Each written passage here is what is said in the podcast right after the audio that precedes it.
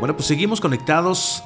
Gracias por conectarte, por disfrutar de estos devocionales que estamos compartiendo contigo. Eh, el día de hoy corresponde al día número 7. Nos basaremos en Salmo 119, en el versículo 16.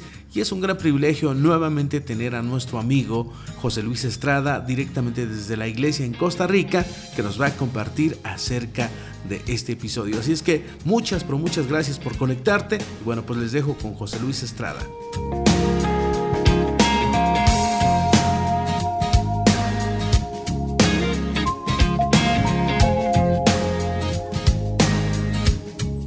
Continuamos leyendo el Salmo 119, versículo 16. En tus decretos hallo mi deleite y jamás olvidaré tu palabra. ¿Te has dado cuenta de lo fácil que olvidamos personas, nombres, fechas importantes, números telefónicos, llaves, citas, promesas y muchas otras cosas? La Real Academia Española define olvidar como el dejar de retener en la mente algo o a alguien, dejar de tener en cuenta algo de hacer algo por descuido o dejar de tener afecto o estima por alguien o algo. En Internet podemos encontrar mucha información sobre cómo ejercitar nuestra mente y cómo evitar olvidar cosas importantes.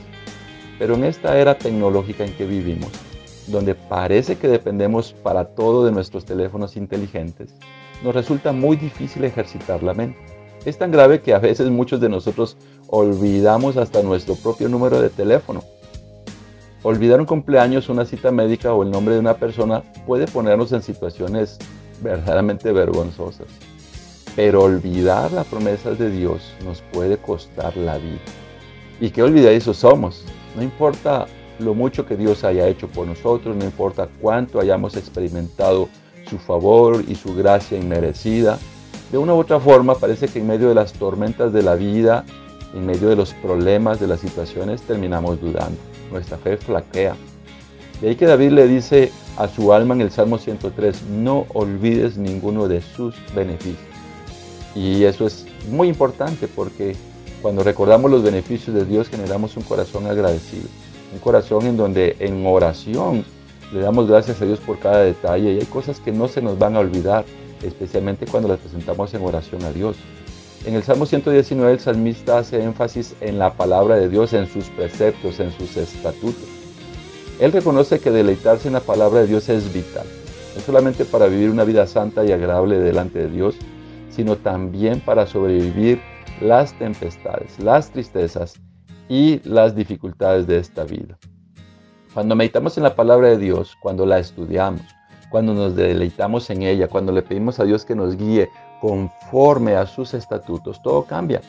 Somos transformados mediante la transformación de nuestra mente, para así poder comprobar cuál es la voluntad de Dios, que es una voluntad buena, agradable y perfecta, según lo que dice Romanos 12.2.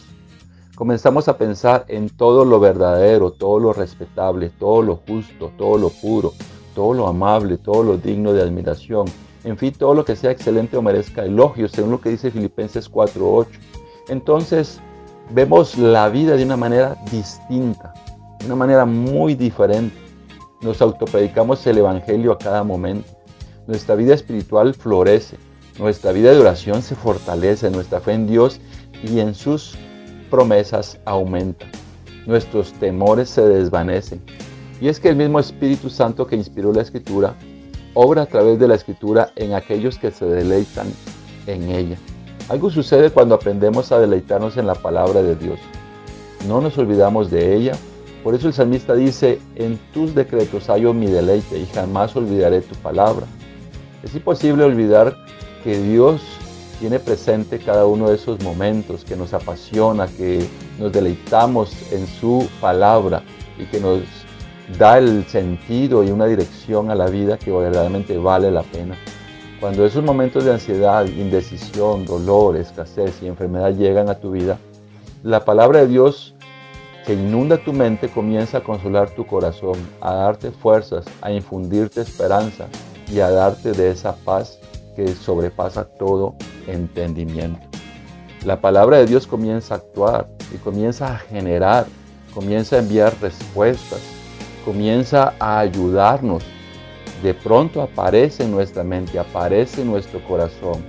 Es algo que constantemente comienza a transformar nuestra manera de ver la vida, nuestra manera de comportarnos, nuestra manera de conducirnos. Verdaderamente la palabra de Dios es un tesoro para nuestras vidas.